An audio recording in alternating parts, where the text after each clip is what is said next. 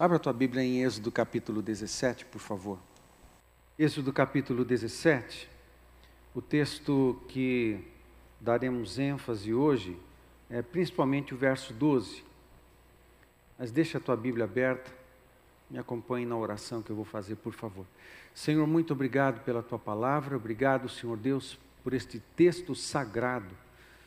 Queremos ouvir a tua voz, queremos ouvir a tua voz em tudo isto. Deus, guia nosso coração, por favor. Ministra cada um de nós. Dá-nos entendimento, iluminação em cima do texto sagrado, revelação. Dá-nos, ó Pai, e glorifica o teu nome em tudo isso, no nome de Jesus. Amém. Nós conversamos, começando domingo passado, a respeito daquele episódio em que Moisés, Arão e Ur estão é, diante, é, no deserto de.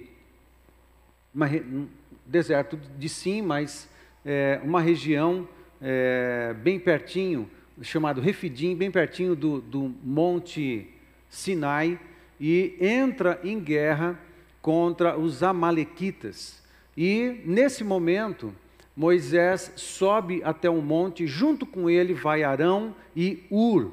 E Moisés está orando, intercedendo com as mãos levantadas, e enquanto ele está nessa posição, intercedendo e adorando, numa posição também de adoração, com as mãos erguidas, é, Josué, o seu principal general, principal líder, que depois tornou-se líder de todo o povo na entrada da terra prometida, Josué estava no campo, no vale, né, e lutando em guerra. Quando Moisés é, permanecia com as mãos erguidas, o exército do povo de Deus vencia a batalha. Quando cansado ele abaixava as mãos, o exército dos Amalequitas vencia. Acontece que Arão e Ur, percebendo essa dinâmica espiritual e material, amém, gente? Dinâmica do espiritual e do material e físico, do invisível e do visível, sempre há uma relação entre o invisível e o visível. Sempre há uma relação do espiritual e o material e o físico. Sempre há uma relação. Lembra que tudo veio à existência do invisível. O que se vê, diz no Novo Testamento, o que se vê veio do que não se vê. Amém, gente? Há, há sempre uma, uma relação. Você nunca dissocia uma coisa da outra. Não existe nada que seja unicamente material ou físico, ou algo que seja unicamente espiritual e que de alguma forma não se expressa ou não se manifesta ou não influencia o material, o, o físico, o natural. Sempre há uma relação. Muito bem. Portanto, quando ele está com as mãos erguidas, vence. Esse é um, um ambiente. E no domingo passado, nós falamos das, das armas de guerra que estavam sendo utilizadas nesse ambiente. A primeira arma de guerra é a adoração.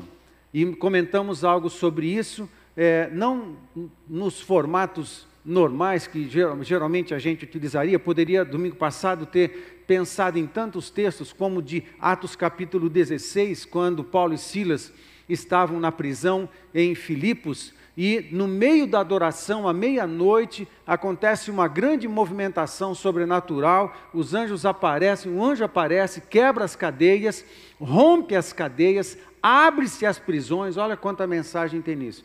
Abre-se as prisões, eles são libertos e eles estavam adorando. Sempre há uma relação de grandes manifestações do poder de Deus, de grandes livramentos, grandes intervenções do sobrenatural, intervenções de Deus com adoração. Sempre tem alguma coisa a ver uma com a outra. Sempre, diante de grandes manifestações de poder, sempre também, próximo disso, está acontecendo adoração.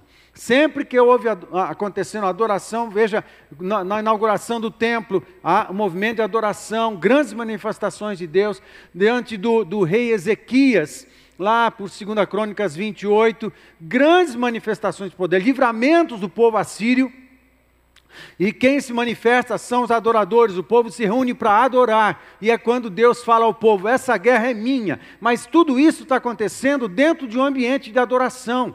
O ambiente de adoração é também um ambiente de vencer, um ambiente de vitória. O ambiente de adoração é um, um, ambiente de guerra, onde os inimigos espirituais, principados e potestades nas regiões celestes, são bombardeados quando o povo de Deus da terra ora, adora, intercede, e a adoração é um dos, uma das ferramentas, e mencionamos domingo passado. A segunda arma de guerra é a intercessão, e a terceira arma de guerra é a proclamação. A intercessão, que a gente vai conversar um pouquinho hoje, está é, tá focado na figura de Arão e Ur. E a, a proclamação, como terceira arma de guerra, ela, é, nesse contexto todo de Êxodo 17, é a figura de Josué, que está usando espada, é uma arma de guerra, que no nosso caso é a palavra de Deus, é a proclamação.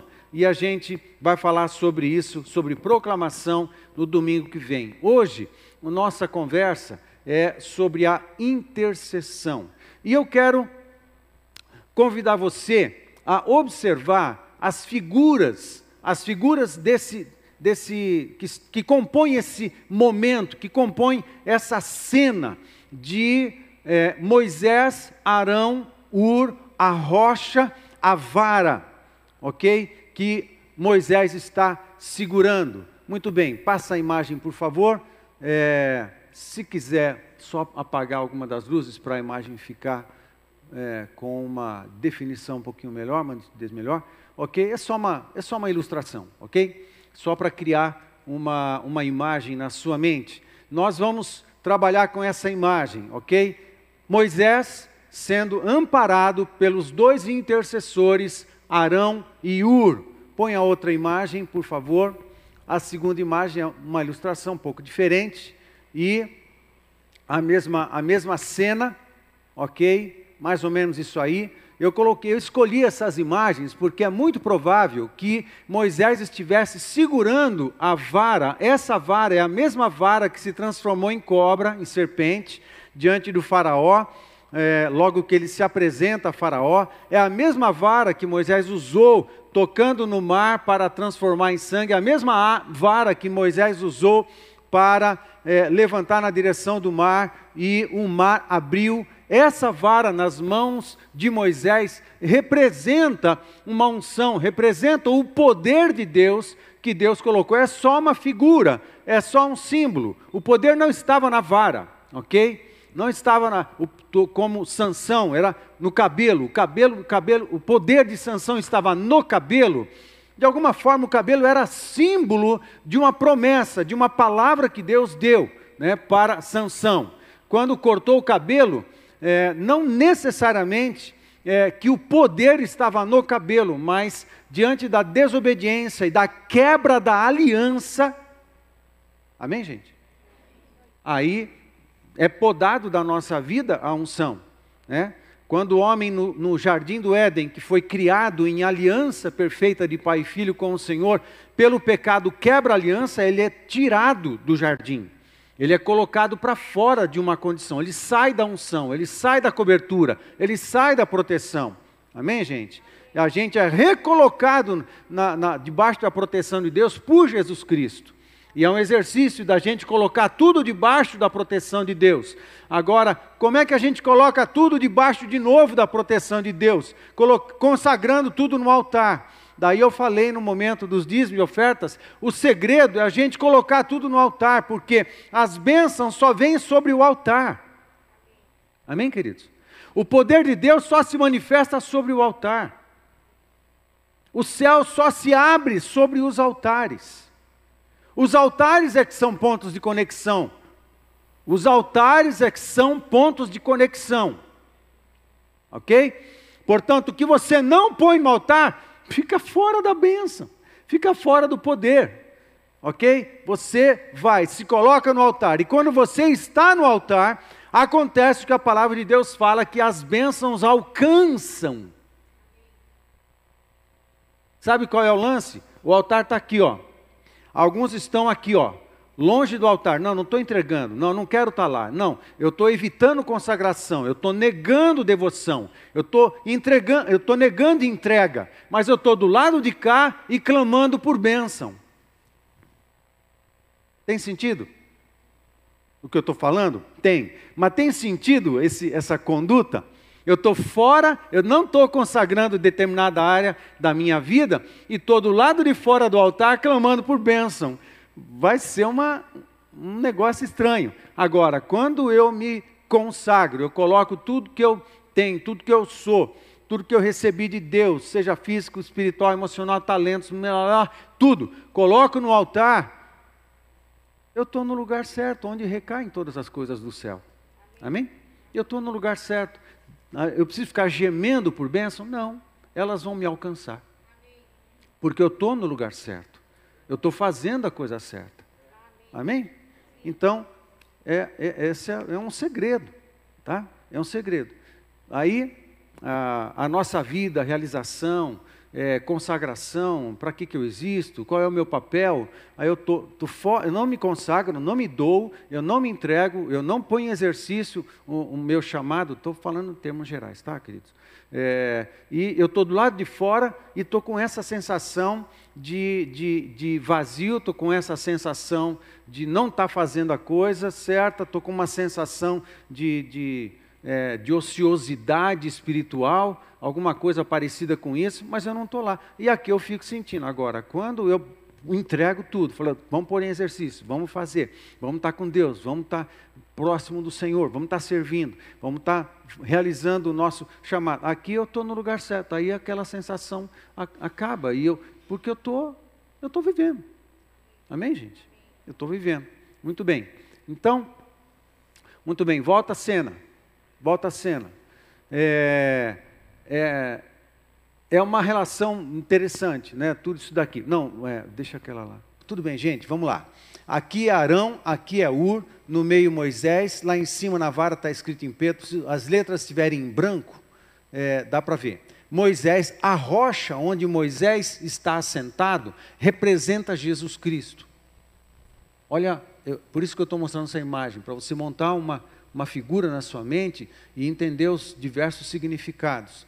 E é, crer na intervenção de Deus. Aqui eu estou colocando, aqui embaixo está em preto. Tá? Tira a imagem, tenta trocar, colocar as letras em branco e projeta, e projeta de novo. Muito bem. Vem aqui comigo, enquanto eles acertam lá. Segue comigo aqui, vai para o texto, por favor. Verso 12 de Êxodo capítulo 17. Ora, as mãos de Moisés eram pesadas. Por isso, tomaram uma pedra e a puseram por baixo dele, e ele nela se assentou. Arão e Ur sustentavam-lhe as mãos, um de um lado e o outro do outro. Assim lhe ficaram as mãos firmes até o pôr do sol. Verso 13: E Josué desbaratou a Amaleque. Aí é o texto que fala do resultado de tudo isso. A vitória né, que veio é, sobre o povo de Deus, um povo que não estava acostumado à guerra, não era de guerreiro o povo, não era. Né? Ah, mas eles tinham armas. Não, eles não eram guerreiros, eles eram escravos. Escravos no Egito. Né? Tornaram-se né, foram tornados escravos no Egito. Não era um povo capacitado, não era um povo habilitado para a guerra, não era um povo que sabia manusear armas, não era um povo que sabia lutar, não era um povo, um povo totalmente desabilitado, um povo incompetente para as guerras. Portanto, é, eles entram numa guerra totalmente nessa condição, né, de, de inaptos para a guerra, inaptos para a luta. No entanto, houve uma intervenção de Deus. Talvez você, como eu, é, se sinta inapto muitas vezes para muitas coisas, para muitos desafios. Amém, gente? Às vezes a gente se sente assim, eu me sinto assim. Assim, gente, eu, eu, eu tinha que ser melhor para poder fazer mais, para poder fazer melhor muitas coisas. Às vezes tem uma sensação de, de não estou capacitado o suficiente, não estou preparado o suficiente. Às vezes, com muita frequência, convivo com uma situação de sensação de incompetência. Puxa vida, eu quero estudar mais, aprender mais, fazer melhor isso aqui para poder servir melhor. Uma sensação de, de incapacidade, mas é, em parte pode ser é, complexo de inferioridade, mas uma pessoa normal convive com essas coisas também. O fato é que nós podemos, nós podemos crer nas intervenções de Deus na nossa vida. Estamos diante de um desafio, estamos diante de algo que está além da nossa capacidade, mas nós temos Deus e a gente pode se dedicar, a gente pode. Ah, não precisamos estudar, nem preparar, nem. Claro que precisamos, precisamos muito. Agora, é, no dia a dia, você está diante de uma situação que está além da sua competência. Você pode crer em Deus? Sim, você pode. Você tem a, a, a bênção de Deus sobre você? Sim, você tem. Você tem a possibilidade de orar e ver o, o céu se movendo a teu favor, fazendo coisas que, é, que vão suprir você, que vai te dar força e capacidade para você realizar alguma coisa que está além da tua competência. Você tem isso a teu favor? Sim, você tem, você tem. A gente pode contar com o céu, a gente pode contar com o Senhor. Amém, queridos? A gente pode, muito bem. Então, esse é o. É o isso. Tem os nomes também que eu escrevi no, no, no corpo dos três aqui, que está em, tá em preto, mas tenta botar em branco aí para aparecer. Tá bom? E o nome Jesus aqui na pedra, está em preto também.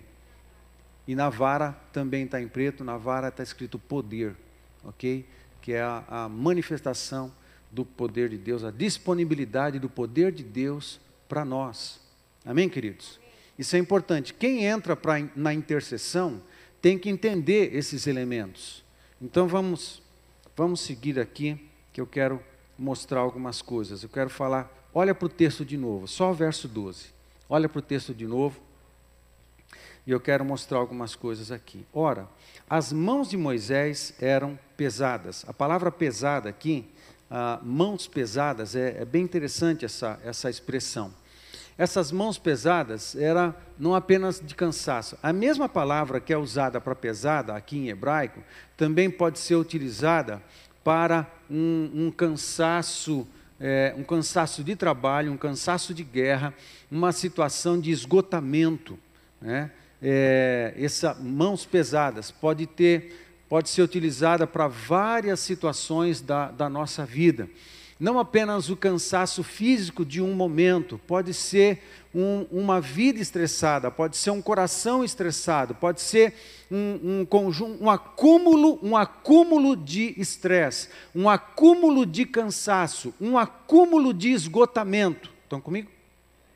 Tá? Pode ser um acúmulo de esgotamento, pode ser que em algum momento da nossa vida você permitiu um acúmulo de esgotamento, de esgotamento emocional, porque você não conseguiu lidar com algumas coisas na sua vida, um, um acúmulo de esgotamento mental, porque você está cansado e você não tem energia mental, nem energia emocional para lidar com alguma situação. Essa palavra, ela pode ser usada para esse sentido também mãos pesadas. Eu não estou conseguindo lutar, eu não estou conseguindo trabalhar, eu não estou conseguindo me manter erguido, eu não estou conseguindo é, manter o meu nível de disposição, o meu nível de energia, não estou conseguindo ficar firme, me afeta um nível baixo, eu estou precisando de ajuda, eu preciso de alguém. Né? Essa, essa palavra, as mãos cansadas de Moisés, podem nos dar essa, essa ideia. Sim, era uma situação muito específica. Isso,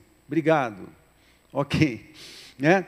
É uma situação muito, muito específica ali, né, essa cena toda, mas essa palavra também pode representar essas coisas, então pode, pode ter esse conjunto de, de significados, ok? E isso tem a ver comigo, tem a ver com você, nas nossas lutas, nas lutas da vida, tem momento que a gente cansa, ou sou só eu? Não? Só eu? Que bom que é. Não, não, alguns também. É, muito bem. Isso é normal. Ah, está errado nisso. Gente, não, isso acontece. Isso acontece. Faz parte da dinâmica da vida. Tem momento que a gente cansa, não tem? Tem momento que a nossa energia está baixinha. Tem momento que eu nem quero vir para a igreja pregar. Já falei isso outras vezes, né? Estou abrindo meu coração de novo. Tem, hoje é um dia daquele que eu tenho vontade de sair correndo. Acho que vou correr na, na, na, na Praça Botafogo ao invés de vir para o culto. Né?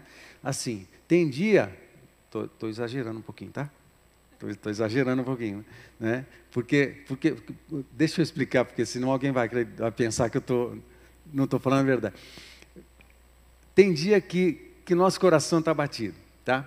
O meu coração estava batido, mas eu não estava preferindo ir para Botafogo correr, eu queria vir para cá. Eu, por que, que eu quero vir para cá? Porque, amados, é, toda vez que a gente está abatido e a gente se reúne na igreja, eu sou fortalecido. Quando eu vejo vocês, eu sou fortalecido. Alguns são tão bonitos assim, mas a, gente fica feliz de qualquer jeito, né? Tem misericórdia no nosso. Não, vocês estão bonitos, vocês são bonitos. Né? Todo mundo é bonito. Todo mundo é bonito. Viu, Guilherme? Todo mundo, tá? Tudo. Aleluia, glória a Deus. Né? Quando eu vejo vocês. Você gostou, né? Aleluia. É, quando eu vejo vocês, eu fico, eu fico fortalecido. A gente precisa ver. Se não dá para abraçar, pelo menos ver vocês já é uma grande coisa. Eu fico de verdade animado de ver vocês.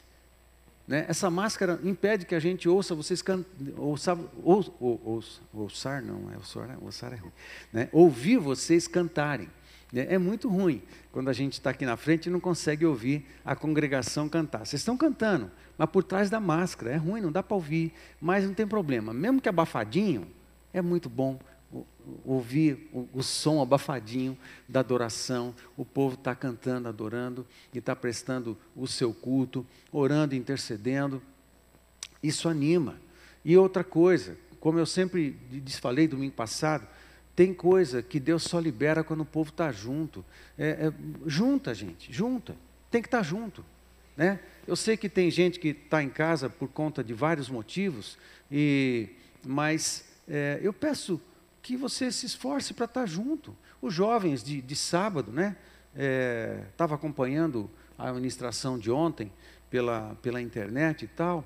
Gente, jovem, nós precisamos estar junto. Amém, gente? Nós precisamos estar juntos. Células, nós precisamos estar juntos. Durante a semana, nós precisamos estar juntos. Sabe, a área toda de supervisão do, do, do, do Billy, na terça-feira. Do Nardelli, na quinta do Reginaldo na sexta, jovens e adolescentes, no sábado. Amados, nós precisamos estar perto um do outro, mesmo que a um metro e meio. Mesmo a um metro e meio, tudo bem.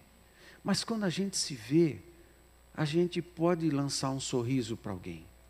A gente pode fortalecer alguém. E nós não temos que, igual ao Facebook, mostrar que a gente é lindo, maravilhoso e minha vida é perfeita. Isso é muito nojento, isso é muito, dá uma raiva. O Facebook dá raiva de, de entrar no Facebook.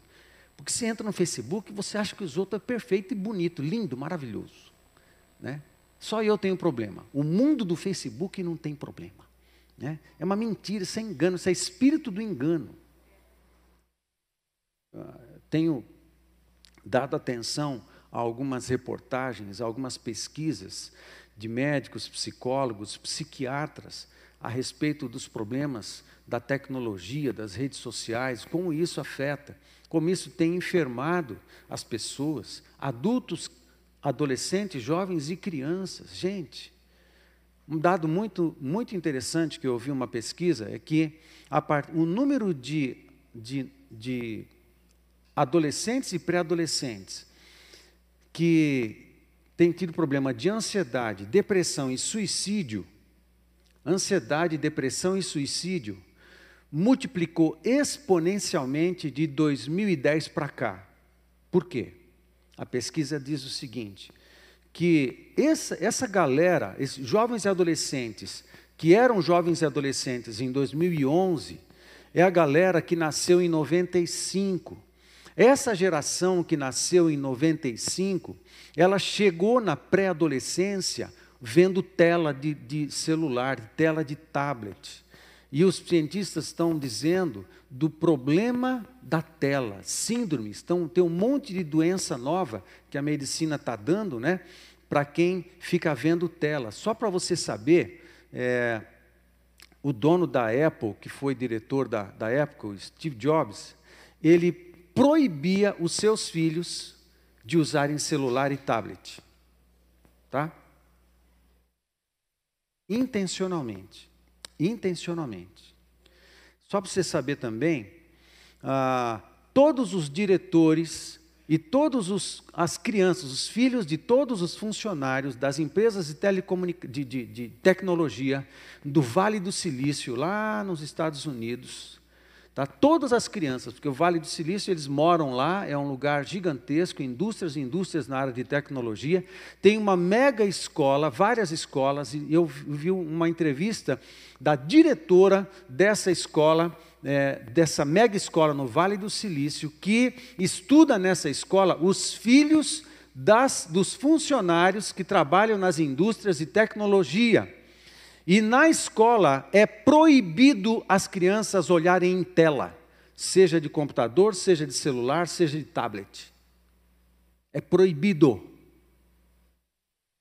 Intencionalmente, porque eles que trabalham nas indústrias de tecnologia sabem dos riscos é, que uma criança tem, um pré-adolescente tem, um adolescente tem, de ficar olhando a tela de um celular, o vício, a doença, a ansiedade, a depressão e o suicídio. Por isso que o número de suicídios entre jovens, adolescentes e até pré-adolescentes multiplicou exponencialmente de 2011 para cá. Porque é exatamente, não é coincidência, é a geração que quando chega na pré-adolescência tem acesso a um celular. A tela. Tem uma série de informações científicas a respeito disso que quem é melhor que eu vai, vai saber falar melhor também, e eu, não, eu só pego algumas informações. Gente, isso é o mundo do engano, isso é o mundo da mentira, por isso o Facebook é, um, é uma mentira. É linda, né? Está no Facebook direto, né? Isso não é mentira, né? Existe gente linda e gente feliz? Sim, existe. Mas preste atenção. Esse mundo está sempre mostrando uma mentira. Você, como eu, sabe que você não tira foto o dia que você está descabelado, você não tira foto o dia que você está depressivo, você não tira foto e compartilha no, no, no Facebook, no Instagram, é, o, o, dia que você, que você foi no médico e que você não está legal, né? o dia triste, o dia da crise, o dia, da, o dia que você não tem grana para pagar uma conta. Você não, não, mostra isso no Facebook, você mostra ah, perfil, né? parece galã de televisão. Pá, pá.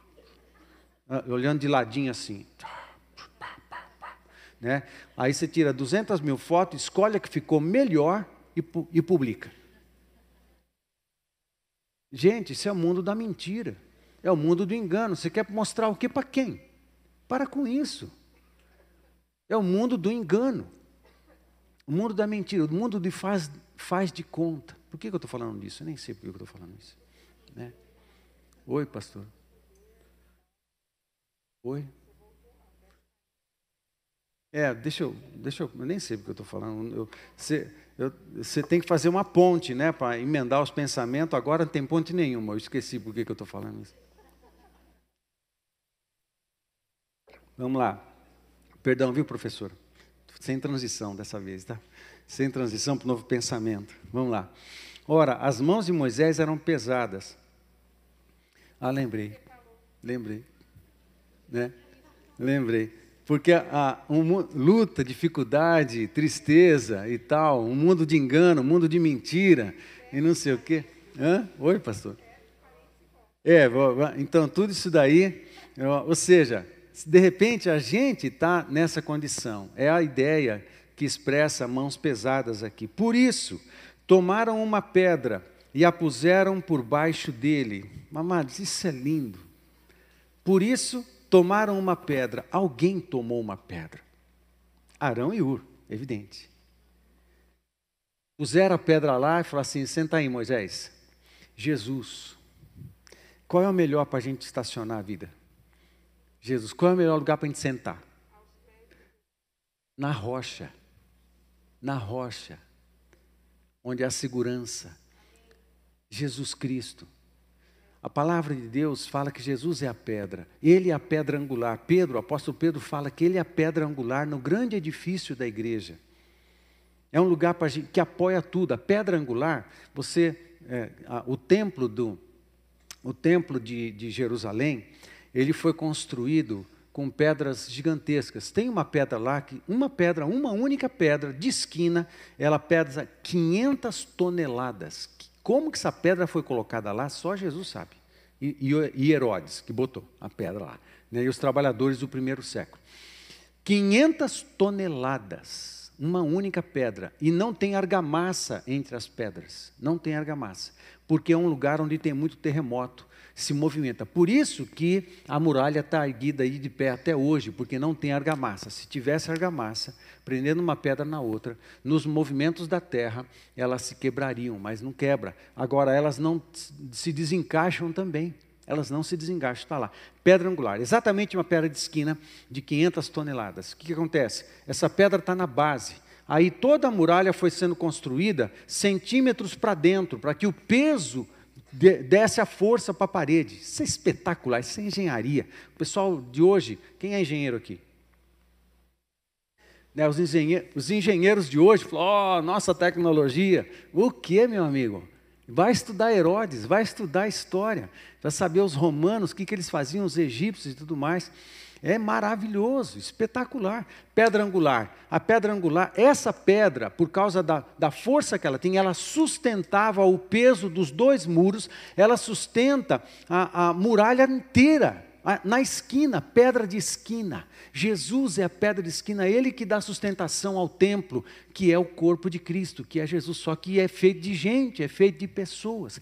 Pedra angular. Outra coisa, você lembra na profecia de, de do, do, do, sonho que Nabucodonosor teve, que Daniel foi interpretar? A profecia da, da, da estátua.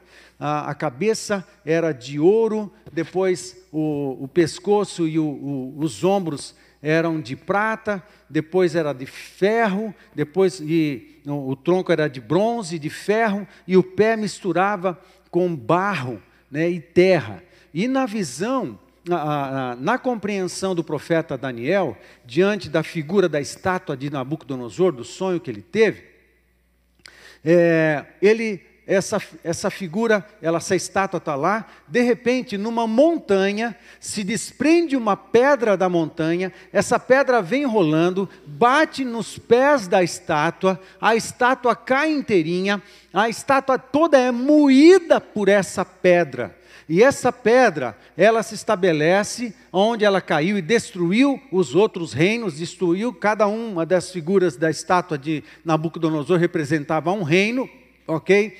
Representava Babilônia, depois Persa, Medo-Persa, depois os gregos, depois os romanos, e a rocha que vinha e destruía todos os reinos e se estabelecia, porque a rocha que destruiu a estátua de Nabucodonosor, ela se transforma numa grande montanha, e depois ela cresce e se espalha por todo o mundo.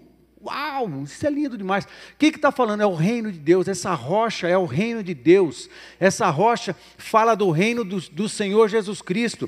Que o seu reino vai se espalhar pelo mundo inteiro e já está se espalhando há dois mil anos. Fala da igreja. A igreja, o evangelho, está se espalhando pelo mundo inteiro e cobrindo o mundo inteiro. Você sabe qual é o país onde mais cresce o evangelho hoje?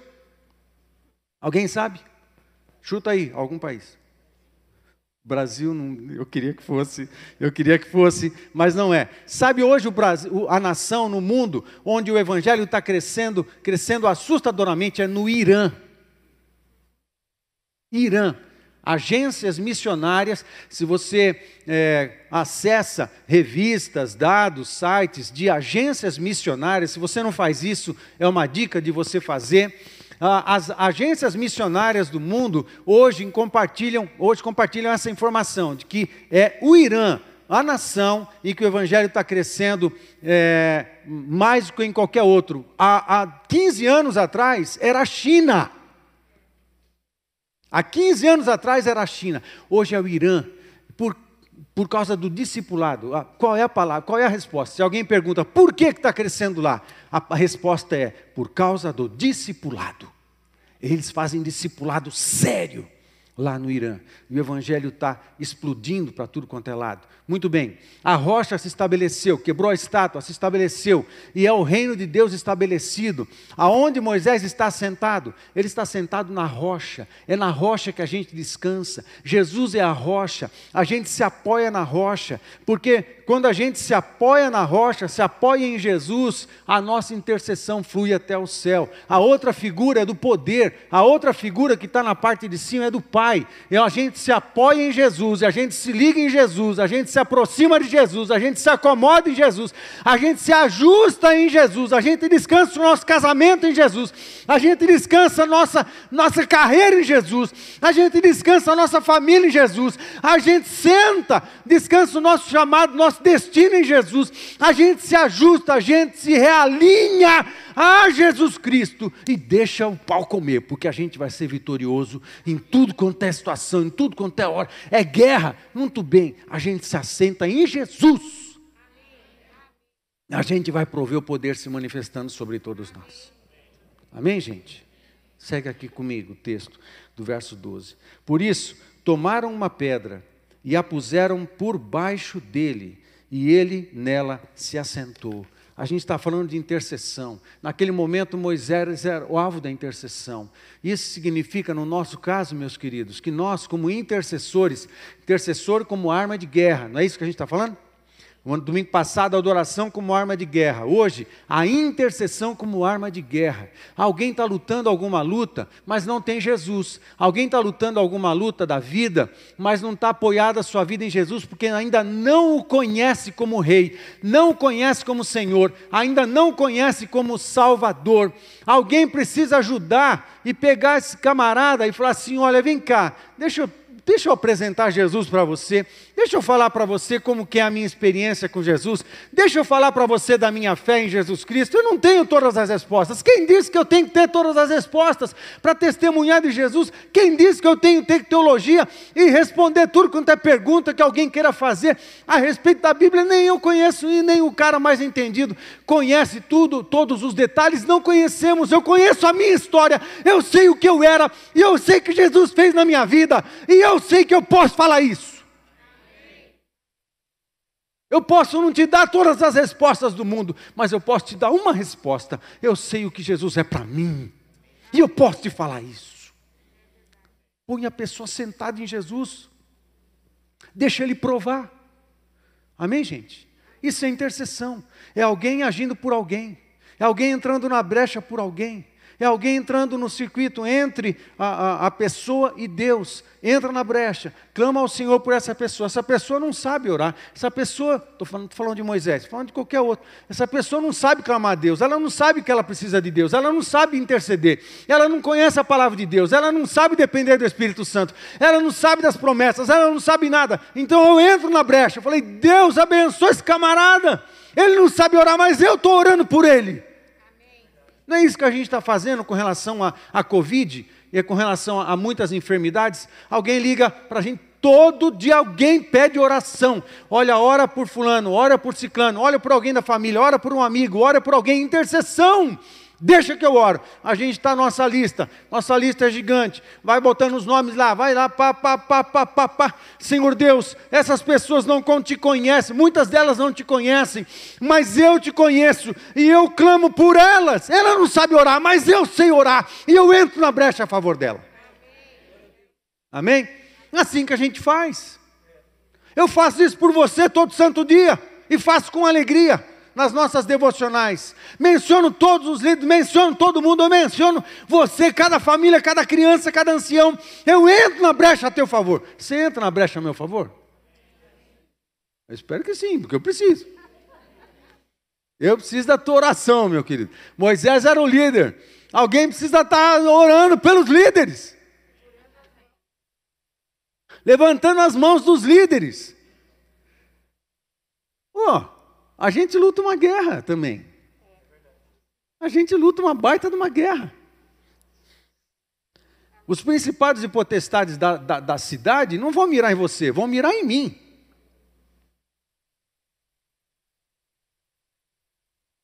Eles vão mirar em mim e na minha casa. Eu preciso da tua oração. De verdade. De verdade. Eu preciso mesmo, não é retórica. É verdade. A gente precisa. E a gente, alguém tem que colocar alguém diante de Deus em oração. Isso é o trabalho da intercessão. Amém, gente? Vamos lá. Arão e Ur, na sequência do texto. Arão e Ur sustentavam-lhe as mãos. Arão e Ur. Sabe o que significa Arão? Arão significa iluminado. Sabe o que significa Ur? Ur significa pano branco ou nobre. Pano branco ou nobre.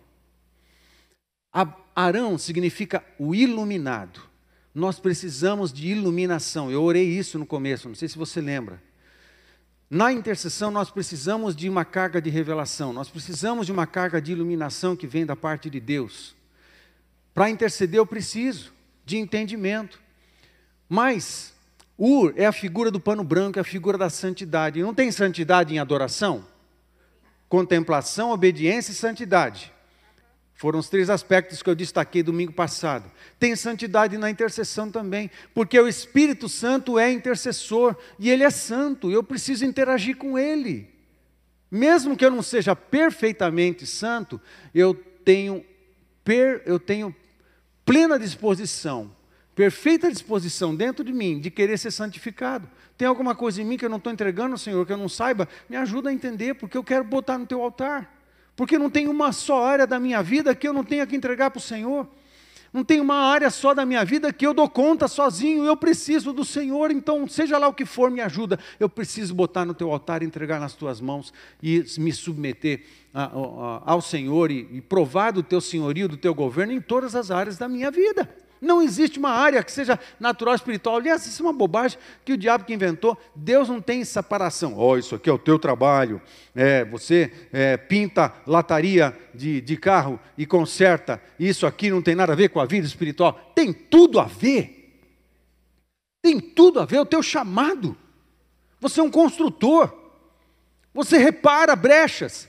Você conserta coisa estragada. Quer coisa mais espiritual do que isso? Isso é muito de Deus. Consertar coisa, motor que não está funcionando, vai lá, pô, faz o bicho funcionar. Isso é muito de Deus. Isso é um chamado. Curar pessoas, medicamentos, né, ensinar, vestir, e tudo. Qual é o teu trabalho? Não importa, o que você faz tem a ver com Deus. O que for, restaurar pessoas saúde, saúde física, alma. Tem tudo a ver com o reino dos céus. Tudo, tudo tem a ver com o reino dos céus. Abrão e Ur sustentavam-lhe as mãos, um de um lado e o outro do outro. Gente, Deus nunca dá o plano todo para um só cidadão. Deus nunca dá o plano todo para um cara. Deus nunca dá o plano todo para o pastor. Não pense que Deus me revela 100% dos seus planos e das suas vontades. Ele não faz isso, e eu sei que ele não faz isso. Por isso a gente precisa da equipe, a gente precisa de todo mundo, e, e precisa de você. Ah, não, isso é só entre os líderes, comigo não fala nada. Pelo amor de Deus, não é isso. Você é parte do corpo, tem uma porção que é só tua tem uma capacidade que é só tua para contribuir com essa máquina, com esse corpo, com esse organismo vivo, que é só tua. Se você não fizer, vai ficar sem fazer, ninguém vai fazer. Você é importante. É muito importante. Não vai funcionar bem se você não fizer o teu papel. Não vai funcionar bem se você não cooperar. Isso é o espírito da intercessão. Você está sempre na brecha. Você está entrando na máquina, você está cooperando, você está se envolvendo, se engajando. É o espírito da intercessão. É Josué lutando lá no vale e os caras aqui, ó, clamando ao Senhor. Há uma interação mar maravilhosa nesse negócio todo aqui. Não tem espiritual, material, tudo uma coisa só. Por isso, ah, não, no meu serviço eu tenho que mentir mesmo. Hã? O quê? Não, lá não dá para falar toda a verdade. Hã?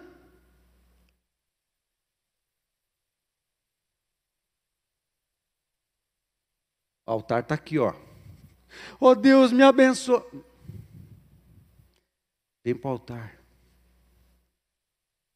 Se a tua, o teu emprego, a tua empresa não pode, não pode ser uma bela expressão do reino dos céus, então está sendo uma bela expressão do império das trevas.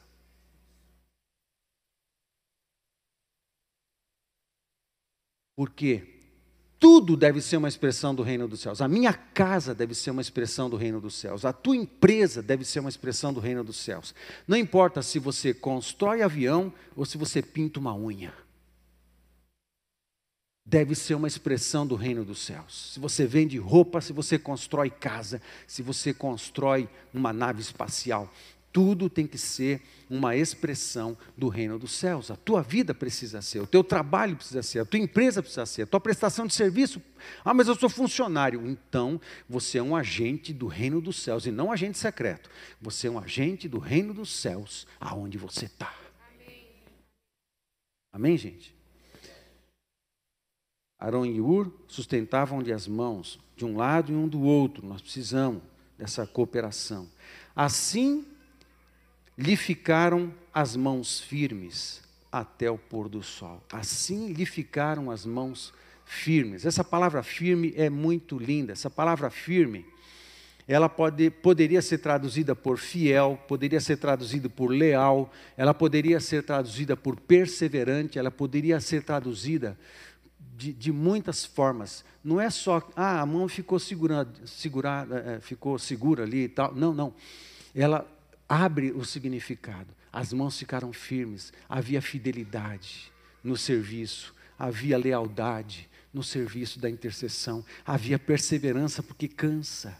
Às vezes cansa, mas havia perseverança também. Não pensa que aquilo que não vale a pena não vai custar da tua energia, não vai custar da tua vida, não vai custar do teu dinheiro, não vai custar, não vai custar do teu tempo, não vai custar dos teus recursos, vai custar. Vale a pena, vale a pena interceder, vale a pena se doar, vale a pena entregar, vale a pena orar por alguém, vale a pena testemunhar de Jesus.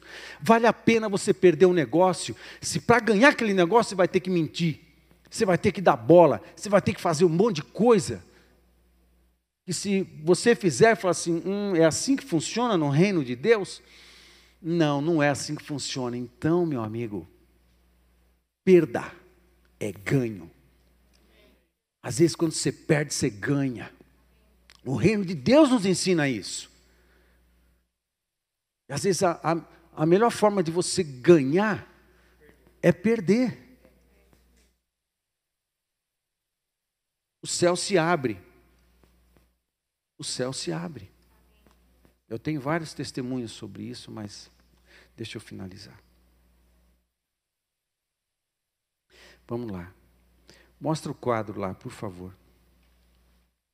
Nesses elementos, isso. Nesses elementos que a gente viu, Moisés, que significa tirado das águas, a pedra é onde ele foi assentado, Arão, o iluminado, Ur, nobre, o pano branco, e a vara significa o poder de Deus. Esses elementos que fazem parte da guerra da intercessão, intercessão como arma de guerra, a gente tem que ter um alvo de oração, no caso ali foram os líderes, foi o líder Moisés, mas são pessoas também, gente que nós podemos lutar pela oração, e tem gente que não está conseguindo, mas se a gente não lutar por nós mesmos, pela nossa casa, nossa célula, nossa igreja, nossa comunidade, nossa cidade, quem é que vai lutar? Aí os principados e potestades da maldade vão tomar conta. A igreja começa a ganhar as suas as guerras nos ares. Nos ares. Há outra coisa relacionada à rocha. Você lembra que em Efésios, então, o texto não, vai, não dá tempo da gente entrar. Você lembra que em Efésios, Efésios capítulo 1, verso 3, Efésios capítulo 2, verso 6, Efésios capítulo 3, verso 10, Efésios capítulo 6, verso 12. Todos esses textos que eu mencionei falam de Jesus sentado assentado nas regiões celestes. 1, 3, porque nós já fomos abençoados com toda sorte de bênçãos espirituais em Cristo Jesus nas regiões celestes. 2, 6. Porque nós, Ele nos colocou assentados, juntamente com Ele, nas regiões celestes. 3,10. A igreja tem um chamado de manifestar a sabedoria de Deus nas regiões celestes. 6,12. Que a nossa guerra não é contra principado potestade, mas contra as potestades do mal, os príncipes da potestade do ar, da, que ficam nas regiões celestes. A nossa guerra acontece nas regiões celestes.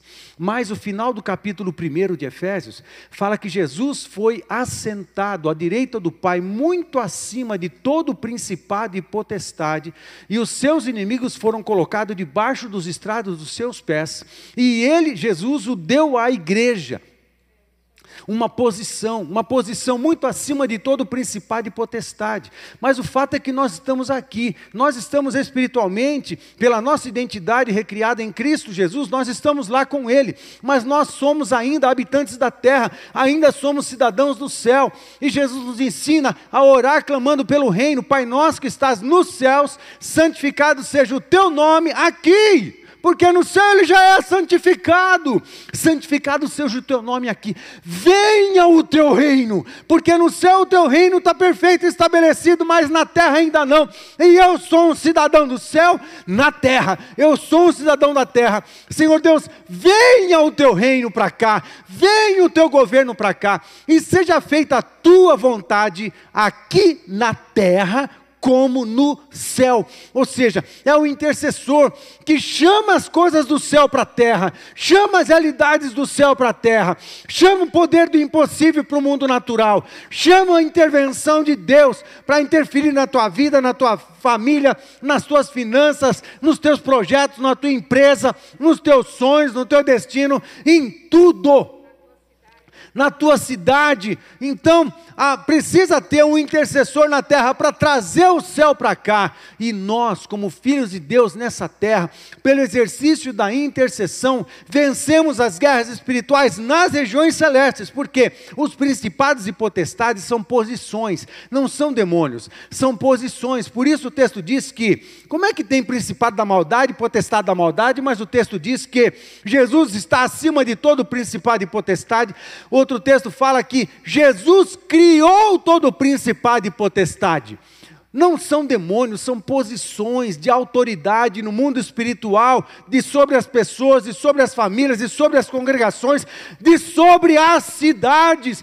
São posições de autoridade no mundo espiritual que hoje estão sendo ocupadas por demônios estão sendo ocupadas pelo espírito da idolatria por causa do quê? Por causa dos pecados que são cometidos pelos habitantes da terra os pecados dos habitantes da terra, a adoração a idolátrica, o pecado, a imoralidade, eles é que definem quem vai ocupar esse lugar de autoridade de sobre as cidades. Portanto, essas autoridades é que influenciam a cidade e eles exercem força e eles é que levam, levam pessoas, influenciam pessoas para a imoralidade, influenciam jovens para fazer sexo fora do casamento, influenciam jovens para provar droga, influenciam casamento casamentos à infidelidade, ao adultério, influenciam empresários e pessoas que lidam com dinheiro para a ganância e para roubar e para fazer coisas erradas, influenciam igrejas, pastores, líderes, para a inércia, para a inanição, para não buscar, não orar, não ler a Bíblia, não se aprofundar na palavra e começar a pregar uma palavra que seja agradável à alma, uma palavra que seja interessante, interessante e tira o foco de Jesus e acaba pregando sem ele perceber ou percebendo, sei lá, eu quanto pregando uma mensagem humanista, uma mensagem cheia de coisa legal, mas se afastando da palavra de Deus, não prega mais arrependimento de pecados, não prega mais sobre santidade. As igrejas do mundo de hoje, elas tendem para isso. É legal, assim ninguém perde, a gente não perde ninguém, não incomoda ninguém não, porque assim o povo não vai embora. Aí, aí se o povo não gosta da mensagem, muda de igreja, então prega uma mensagem legal, prega uma mensagem joinha, prega uma mensagem gostosa gostosinha de ouvir, prega uma mensagem que não confronta, prega uma mensagem, não fala de pecado, não, não fala de santidade, não. Os principados e potestades eles geram uma feitiçaria no mundo da, nas pessoas para roubar o, a, o senso do certo e do errado. E de repente as pessoas estão confundindo tudo, estão confundindo o certo e o errado. O certo, o diabo faz eles acreditarem que é o errado, e o que é errado, o diabo faz eles acreditarem que é o certo, e vira um bolo louco de princípios e valores e de ética, onde todo mundo está confundindo todas as coisas, ensina ensina as crianças a serem rebeldes para com seus pais e ensina a sociedade que os pais não podem nem têm direito mais de disciplinarem seus filhos, porque se um pai usar vara, que é uma recomendação bíblica, esse pai é denunciado, ele vai para a cadeia. O que é certo é errado, o que é errado é certo. Há uma confusão, é o espírito do engano, é o espírito da mentira, é o espírito do, da falta de senso, é o espírito da insanidade que paira sobre todos nós por causa desses principados e potestades que estão nas regiões celestes.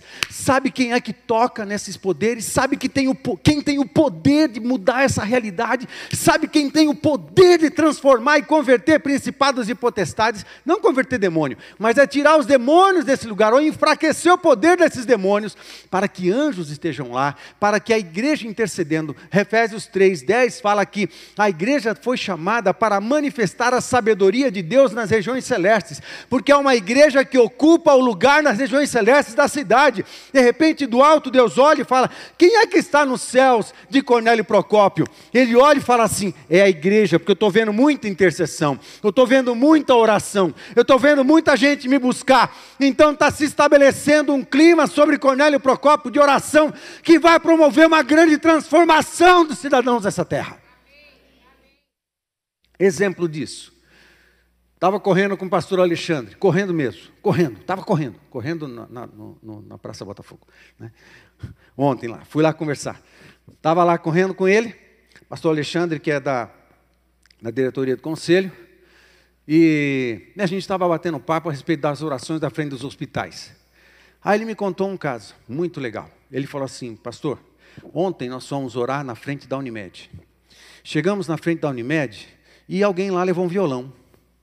Aí, como a gente tem o compromisso do silêncio para não atrapalhar, a gente ora em silêncio, não faz nada para incomodar os pacientes, nem médicos, nem nada. A gente preserva esse, essa orientação. Muito bem. Aí, falou: bom, já que alguém trouxe violão, deixa eu perguntar lá se não tem problema. Aí ele foi lá, entrou na recepção, chamaram um médico e ele perguntou para o médico: doutor, olha, a gente vai orar pelo, por todos vocês, pacientes, por você, toda a equipe médica, mas alguém trouxe um violão.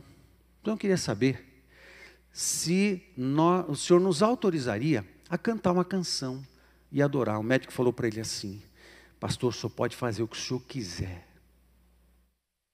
Ah, é? É, você pode fazer o que o senhor quiser, pastor. O senhor canta, o senhor louva, o senhor adora, o senhor ora, o senhor reza, faz o que o senhor quiser. Porque desde que vocês começaram a orar aqui na frente do hospital, os casos têm caído.